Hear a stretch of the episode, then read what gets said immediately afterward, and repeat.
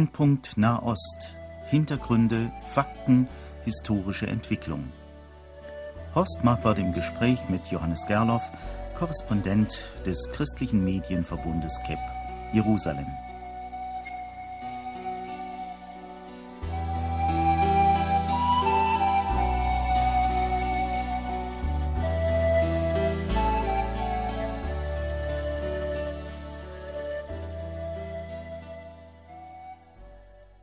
Heute sind wir wieder mit Johannes Gerloff hier im Studio in Wetzlar. Ich begrüße Sie, liebe Hörerinnen und Hörer.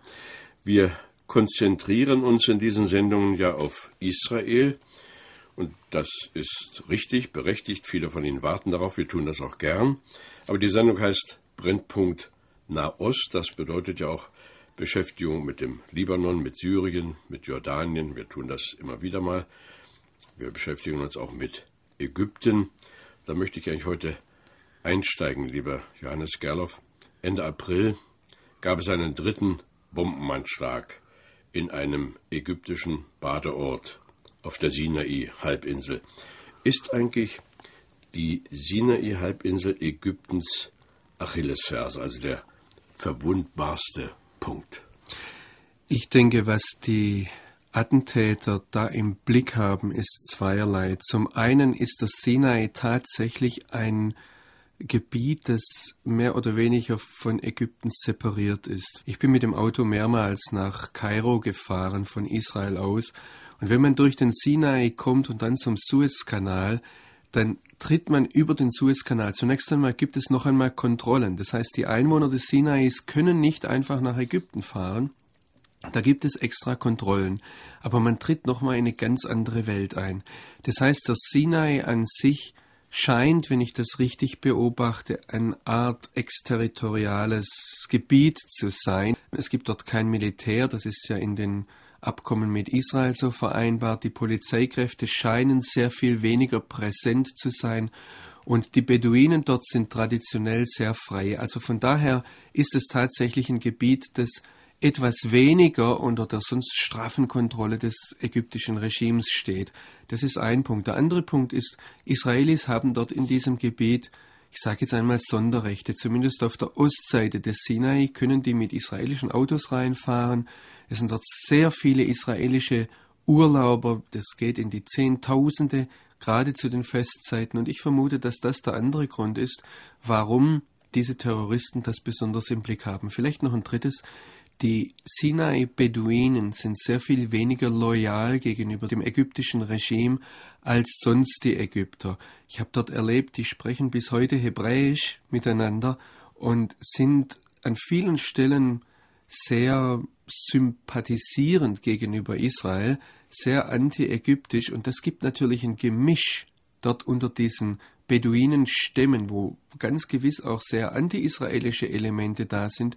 Das gibt ein sehr schwer, schwer zu kontrollierendes Gemisch unter diesen Leuten. Ja, nachdem Sie das so beantworten, äh, glaube ich, erübrigt sich fast meine nächste Frage. Trotzdem, äh, haben Sie eine Ahnung, wer hinter den Anschlägen steckt? Sie haben also jetzt diese Beduinen genannt. Das ist ja, was hier auch durch die Presse ging. Aber als jemand, der dort ständig reist, haben Sie noch andere äh, Vermutungen?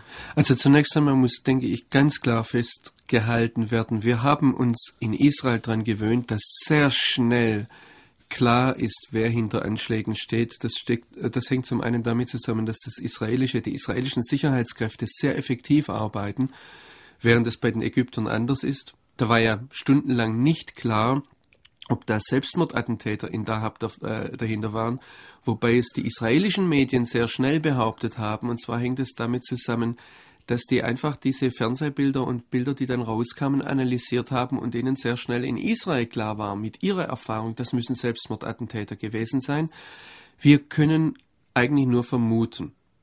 Und äh, da gibt es Vermutungen, dass das natürlich in die Reihen der Islamisten, in die Reihen derer, die nicht nur Israel als Feind haben, sondern auch die säkular westlich äh, orientierten arabischen Regime.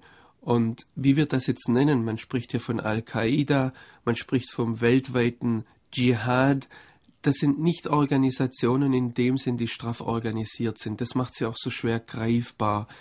Aber es muss irgendwo in diesem Bereich liegen. Ob das jetzt direkt ausgelöst war durch die Rede von Osama bin Laden, die am Tag zuvor in, im Al Jazeera ausgesendet wurde, das ist natürlich eine, eine große Frage, die da ein Zusammenhang, der da war. Da war diese Rede von Osama bin Laden und dann am nächsten Tag sind diese Bomben in Dahab explodiert. Und da hat man sich, da fragt man sich bis heute, gibt es da einen Zusammenhang? War da eine verborgene Nachricht drin? Und dann wäre es natürlich Al-Qaida. Aber soweit ich bislang informiert bin, wobei das nicht bedeuten muss, also oftmals lassen die Sicherheitskräfte Informationen nicht sehr schnell raus. Soweit ich bisher informiert bin, gibt es keine gesicherten Erkenntnisse, wer das jetzt tatsächlich war.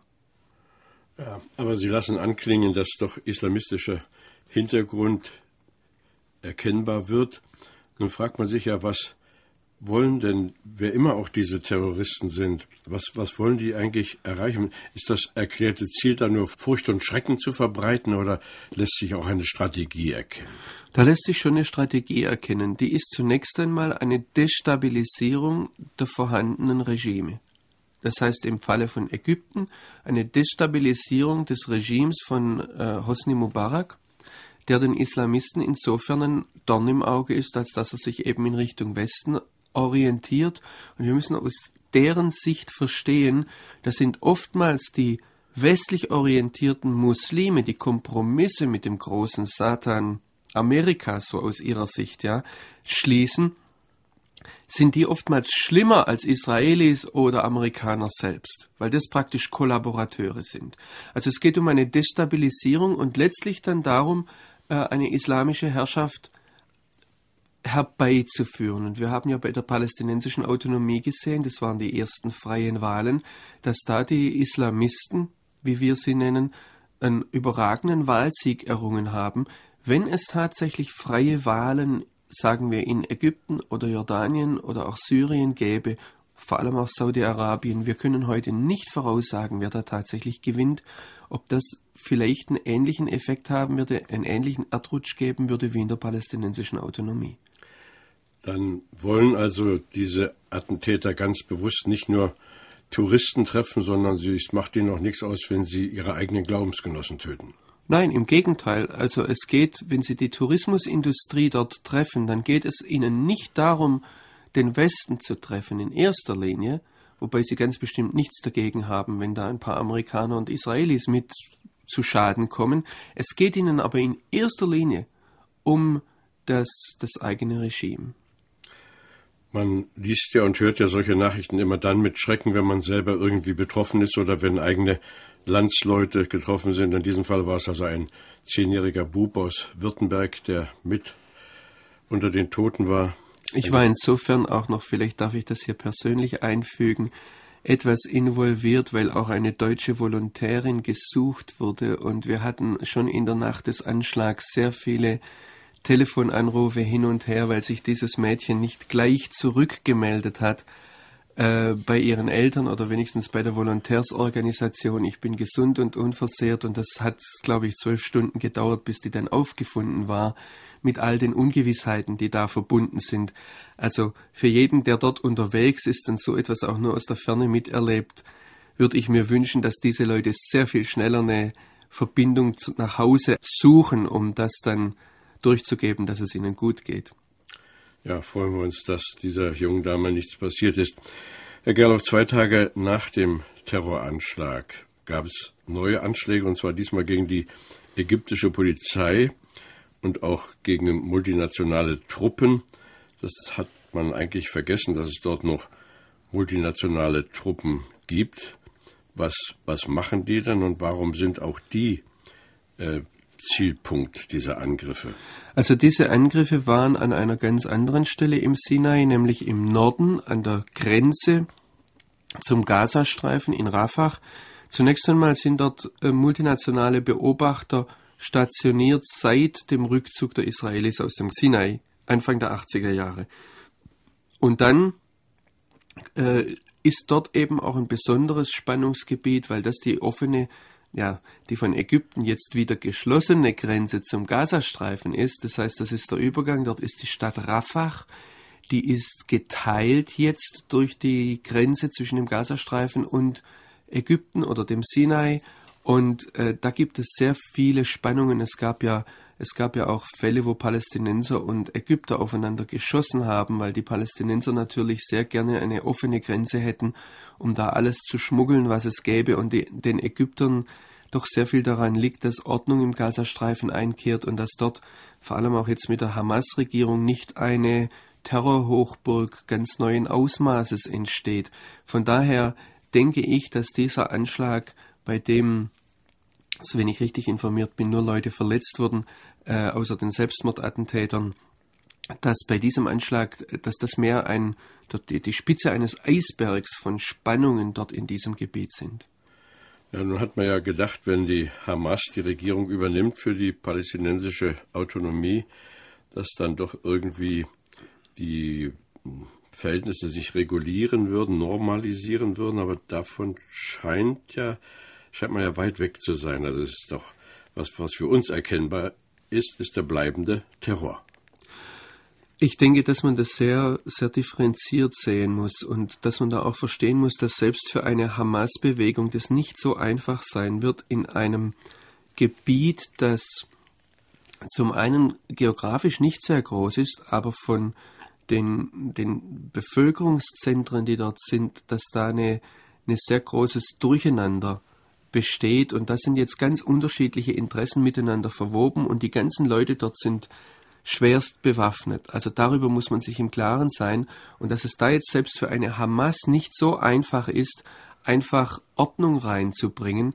Es sind dort Interessen nicht nur zwischen Hamas und Fatah, sondern da gibt es einzelne Familienclans, die ihre Ehre im Blick haben und die oftmals überhaupt nicht nach, die, nach den religiösen Gruppierungen sehen. Dann gibt es Familienclans, die mit Mafia-ähnlichen Strukturen verbunden sind, deren Hauptlebensunterhalt zum Beispiel der Schmuggel aus Ägypten war und ist.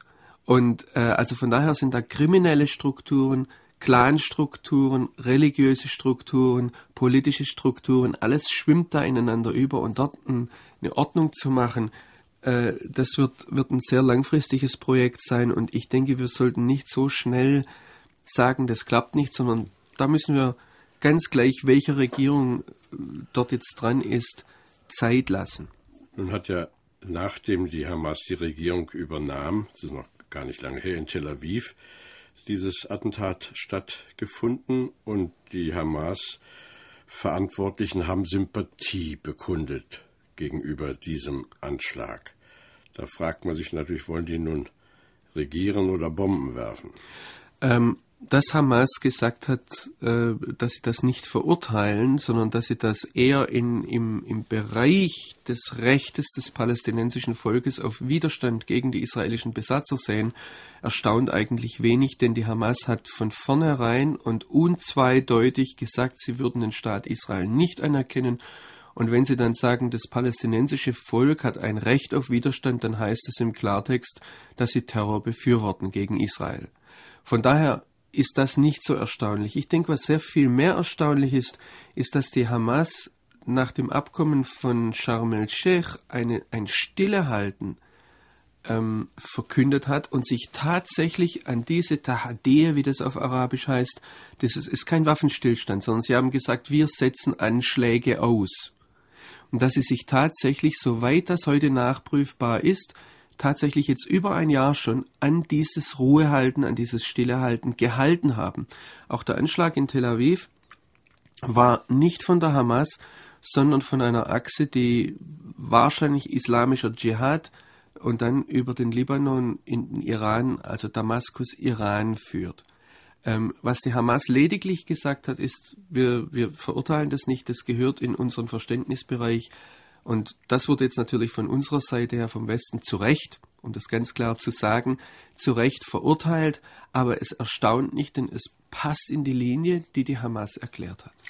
Es ist ja so im Grunde genommen ein unendliches Durcheinander. Man muss sich auch nicht wundern, wenn selbst europäische Politiker da nicht durchsehen. Und manchmal werden unsere Hörer vielleicht auch verwirrt sein. Hamas, Fatah und so weiter und Jihad. Was ist das denn nun alles?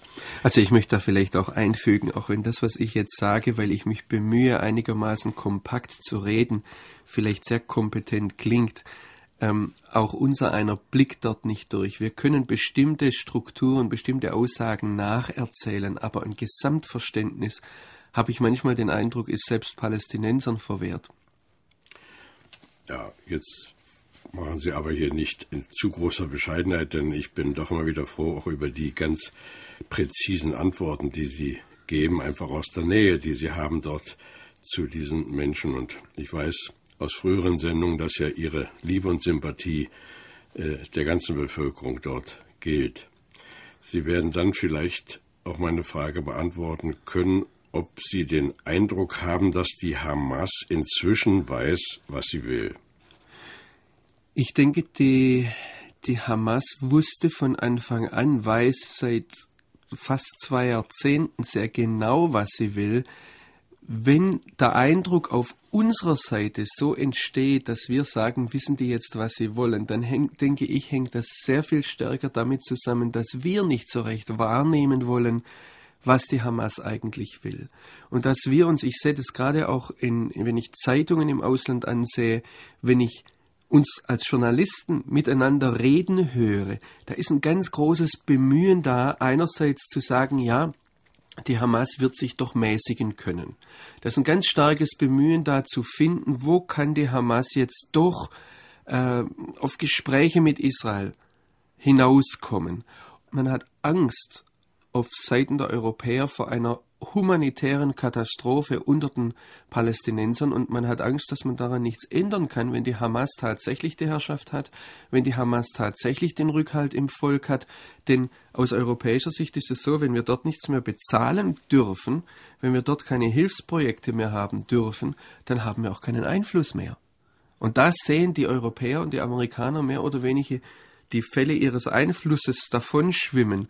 Und da sehe ich ein großes Problem. Also wenn ich jetzt die Stellung der Hamas vertreten würde, dann, und, und die Frage, wisst ihr, was ihr wollt, da würde als Antwort kommen, wir wussten die ganze Zeit, was wir wollen, wir brauchen jetzt Zeit, um uns zu etablieren, wir brauchen Zeit, um zu lernen, wie man Regierungsverantwortung übernimmt, aber wir wissen sehr genau, was wir wollen.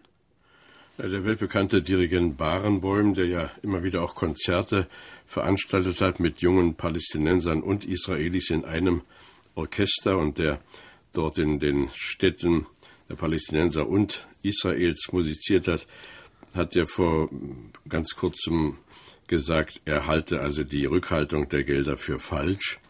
Man müsste eben der Hamas-Regierung noch viel mehr Zeit geben. Das ist ja alles äh, äh, ganz gut gesagt, denn wenn eine Partei eben die Auslöschung ihres Gegners auf dem Parteiprogramm stehen hat, wie soll das gehen? Wenn ich vom Zeitgeben gesprochen habe und Barenbäum vom Zeitgeben spricht, dann möchte ich hier sagen, dass wir wahrscheinlich unterschiedliche Dinge meinen.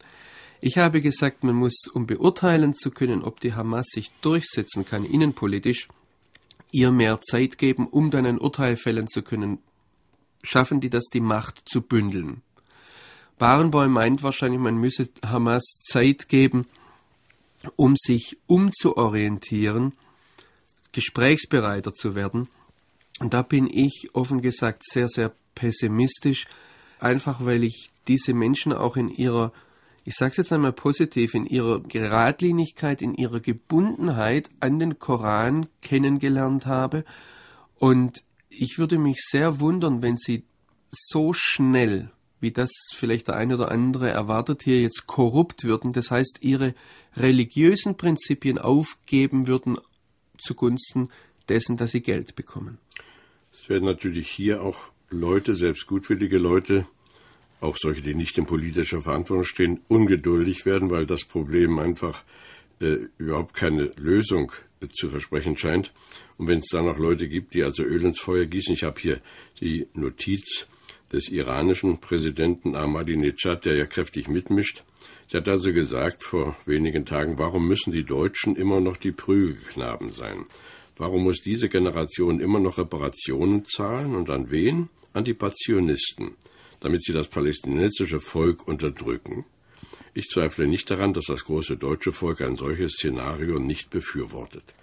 Da wird er natürlich vielen Deutschen gerade zum Munde reden. Und das ist eigentlich abzusehen, dass diese Stimmung sich hier ausbreiten wird. Und man sagt ja, was müssen wir da eigentlich immer noch wieder zahlen?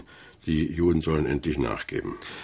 Ich denke, dass das ein hervorragendes Beispiel dafür ist, warum wir ja auch in unserer Sendung hier immer wieder angemahnt haben, dass es unsere Aufgabe heute ist, dass wir in unserem Volk, in unserem Einflussbereich dafür plädieren, dass wir als Christen ganz klar wissen, wo unsere Basis ist, dass wir uns unserer Werte gewiss sind.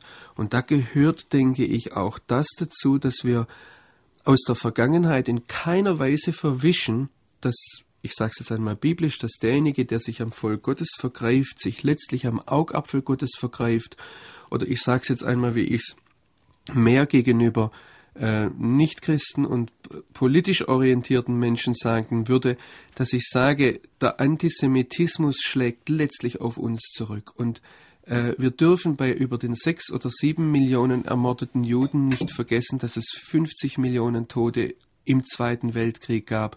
Das heißt, dass die nichtjüdischen Völker einen furchtbaren Preis dafür bezahlt haben, dass sie das jüdische Volk entweder zu vernichten suchten oder aber übersehen haben. Es gibt ja hier zwei Seiten, dass, es, äh, dass der Holocaust auch ignoriert wurde jahrelang von den Alliierten zum Beispiel und dass es dieses Zusammenspiel eigentlich diesen furchtbaren Völkermord erst möglich gemacht hat.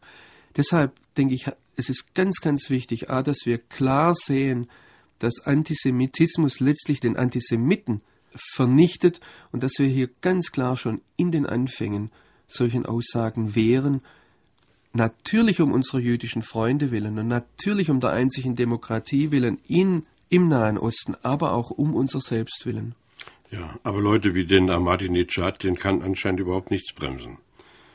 Und wenn wir also von der Europäischen Union kein Geld zahlen, wie das eben schon anklang, dann übernimmt er das und hat dann auch das Sagen. Ich denke, dass das ab abgewartet werden muss. Es ist ja ganz interessant, also zunächst einmal die Zusagen für Finanzspritzen, die bislang aus dem Iran die Palästinenser erreicht haben, decken vielleicht gerade einmal die Verwaltungskosten von einem oder Gehälter von einem Monat. Das sind solche Summen, da kann der Iran auch nicht von heute auf morgen einspringen. Das andere ist ganz interessant, dass in der Arabischen Liga, als die Hilfe für die Palästinenser diskutiert wurde, Stimmen laut wurden, die gesagt haben, ja, warum zahlt denn eigentlich die palästinensische Diaspora? Das heißt, reiche Palästinenser, die im Westen leben, warum werden die nicht zur Kasse gebeten? Und es ist hochinteressant, dass die Arabische Liga jetzt, wo sie gefragt wäre, hier die, den Einfluss des Westens auszugleichen, dass sie jetzt diese Frage stellt. Es ist hochinteressant, dass nicht schon jahrzehntelang diese Frage zum Beispiel von den westlichen Sponsoren und Geldgebern und Helfern gestellt wurde. Ja, das, was also die Juden erlebt haben, dass Juden aus dem Ausland auch den Staat Israel gefördert haben, zum Vorteil des Staates, könnte eigentlich durch die Auslandspalästinenser auch geschehen. Natürlich könnte das geschehen. Es ist nur das Problem, dass es sich bislang ausgezahlt hat, dass man das Leid der Palästinenser vor der Welt präsentiert hat und dass der Westen sich dadurch eben immer wieder hat kleinklopfen lassen und dann in die finanzielle Bresche gesprungen ist. Äh, kleinen Sprung jetzt, äh, das Verhältnis Hamas zur Fatah, also der Organisation, die noch von Arafat gegründet und jahrelang geleitet wurde. Die wollen ja eine Regierung der nationalen Einheit bilden, aber dahinter muss man wohl ein großes Fragezeichen machen bis zur Stunde, denn da scheinen sich ja zwei ganz unterschiedliche Gruppierungen gegenüberzustehen und von Einheit, jedenfalls soweit man das hier von Zentraleuropa aus beurteilen kann, ist man noch weit entfernt. Ich denke auch nicht, dass es zu dieser Einheit so schnell kommen wird, denn zum einen hat die Hamas äh, einen ganz anderen religiös-ideologischen Hintergrund als die Fatah. Da gibt es Gräben, da gibt es Welten die die beiden trennen. Die einen sind sehr religiös, die Hamas, und von daher auch sehr geradlinig, sehr fest stehen sie auf ihrem Fundament, während die Fatah eine säkulare Partei ist, die vor allem von finanziellen und Machtinteressen her regiert wird. Und dann kommt eben noch das andere Problem hinzu, dass die Hamas ganz bewusst gegen Korruption angetreten ist. Mir hat ein Sheikh der Hamas vor der Wahl gesagt, es geht nicht an, dass wir 55.000 Soldaten, hat er gesagt, er meinte damit Polizisten, in der palästinensischen Autonomie haben, die alle bezahlt werden von der Autonomie, aber zwei Drittel tut nichts. Diese 55.000 Polizisten sind natürlich durchweg Fatah. Und wenn die jetzt rebellieren, auch gegen die Hamas rebellieren, dann geht es ihnen vor allem um, um ihr Gehalt, das ihnen seither vom Westen her garantiert war. Und ich denke, da, da wird es noch einige interessante Auseinandersetzungen geben in der kommenden Zeit. Nun wäre ja noch interessant zu erfahren, wie diese ganze Entwicklung aus der Sicht der Israelis aussieht, auch die Meinung des neuen Premierministers Olmert zu erfahren. Wie sieht das da aus? Ich denke, dass aus der Sicht der israelischen Regierung und aus der Sicht äh, des israelischen Volkes zunächst einmal ganz klar ist, dass man mit einer Hamas, die das Existenzrecht Israels und die bisher erreichten Verträge nicht anerkennt und einem Terror nicht absagt, das sind ja diese drei Forderungen, die auch vom Westen vertreten werden, dass die israelische Regierung zumindest auf einer offiziellen Ebene nicht mit der Hamas reden wird. Ich sage jetzt hier bewusst auf einer offiziellen Ebene. Ich kann mir sehr wohl vorstellen, dass auf einer humanitären, inoffiziellen Ebene äh, von Israel her nach wie vor einiges geschieht. Aus israelischer Sicht ist sehr stark das Denken da, und das sehen wir auch von Olmert. Wir haben keinen Gesprächspartner auf der anderen Seite, deshalb ziehen wir die einseitige Trennung durch. Das heißt, der Zaun, die Mauer wird fertig gebaut. Wir richten uns darauf ein, uns vollkommen von den Palästinensern zu trennen. Das wird noch einige sehr schmerzhafte Rückzüge aus dem Westjordanland, aus Judäa und Samaria mit sich bringen. Aber das ist irgendwo die, die Denkweise, wir ziehen uns zurück, wir machen dicht äh, und dann sollen die sehen, wie sie zurechtkommen. Und alles Weitere wird sich dann ergeben. Natürlich aus militärischer Sicht wird das Ganze sehr, sehr aufmerksam beobachtet und fragt man sich auch, wie man in entsprechenden Szenarien reagieren wird. Vielen Dank, Johannes Gerloff. Wir haben, verehrte Hörerinnen und Hörer, in unserer Sendung Brennpunkt Nahost heute die Frage zu beantworten versucht, regieren oder Bomben werfen. Alle, die bewusst als Christen leben wollen, sind auch nach diesem Gespräch wieder aufgefordert, in herzlicher Fürbitte der Zukunft dieses Gebietes zu gedenken, die Israelis vor Gott zu bringen und auch die Zukunft der Palästinenser und Frieden zu erbitten, auch wenn unser Verstand im Moment sagen will, da ist doch gar kein Friede in sich. Gott kann es, bei ihm ist nichts unmöglich, darauf vertrauen wir, dafür sind wir dankbar.